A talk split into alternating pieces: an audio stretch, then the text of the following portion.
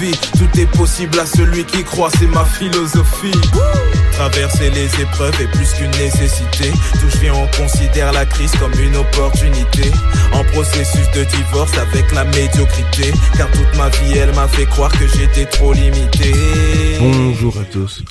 Euh, J'aimerais euh, revenir sur euh, un élément, le fait d'être fructueux. Parce que beaucoup de personnes confondent le fait d'être fructueux avec le fait d'avoir beaucoup de dons. Nous sommes appelés à porter du fruit. Ok euh, le nombre de fruits que nous allons porter dépendra bien sûr du Saint-Esprit, mais n'est pas forcément directement en lien avec nos dons spirituels. Vous pouvez avoir beaucoup de dons spirituels et ne pas porter du fruit.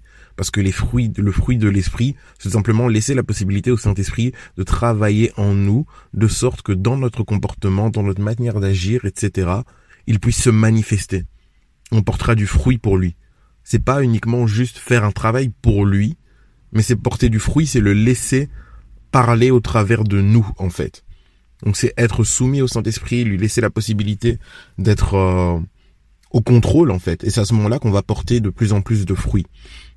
Donc voilà, j'aimerais vraiment euh, m'opposer à cette euh, à ce raisonnement qui pousse les gens à, au statu quo parce qu'ils voient des personnes fructueuses ils se disent ouais mais voilà lui il a un appel particulier le, le, le fruit que vous allez porter ne sont pas proportionnels à votre appel. Vous voyez ce que je veux dire? Parce que Dieu veut que vous soyez fructueux. Donc ça veut dire que même si vous avez un appel à euh, Dieu vous appelle à faire quoi que ce soit, je sais pas moi, garagiste ou quoi, le nombre de fruits que vous allez porter, c'est votre intimité avec le Saint-Esprit. Et qu'importe l'appel que vous avez sur votre vie, quand vous développez cette intimité avec le Saint-Esprit, quand vous laissez la possibilité de parler au travers de vous, vous allez porter de nombreux fruits. Et c'est ça qui va faire l'impact l'impact que vous allez avoir, c'est ça, ça vient de là. Ça vient pas euh, uniquement des, des, dons spirituels ou de la puissance. L'impact que vous allez avoir, c'est les fruits que vous allez porter. Et ces fruits viennent et sont directement en relation avec votre intimité avec le Saint-Esprit. Donc toutes les personnes qui pensent que je ne porte pas de fruits parce que j'ai pas un appel de pasteur, vous avez pas compris en fait. Vous devez porter du fruit. Vous devez porter du fruit parce que vous êtes enfant de Dieu.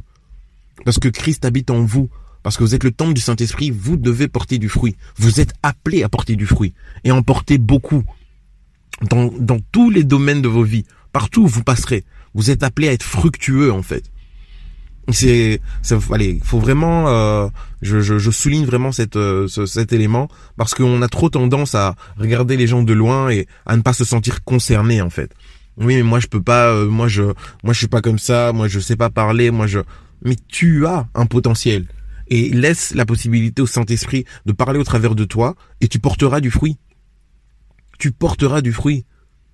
Les apôtres, Seigneur, les apôtres ont impacté terriblement. Et ça, on en est tous conscients, ok? Les apôtres ont impacté terriblement. Ils ont bouleversé la surface du, globe, vraiment. Aujourd'hui, nous sommes le fruit de prédications qu'ils ont fait il y a des, milliers d'années. On est tout, je suis tout à fait d'accord avec vous. Mais hmm, les personnes fructueuses marquent terriblement. Et j'aimerais vous parler de l'histoire de, Dorcas. On la trouve dans Acte 9, à partir du verset 36. Euh, On nous parle d'une femme Dorcas, une servante du Seigneur. On ne dit pas que c'est une pasteur.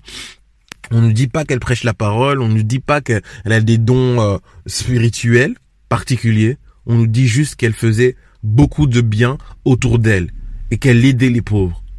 Cette femme a tellement eu d'impact dans son environnement que lorsqu'elle est morte, les gens ont prié, ont supplié, ont demandé à Dieu de la ressusciter. Ils ont demandé au, travers des apôtres de la ressusciter. Parce qu'elle était trop précieuse en fait. Trop précieuse. que Dieu vraiment nous ouvre les yeux.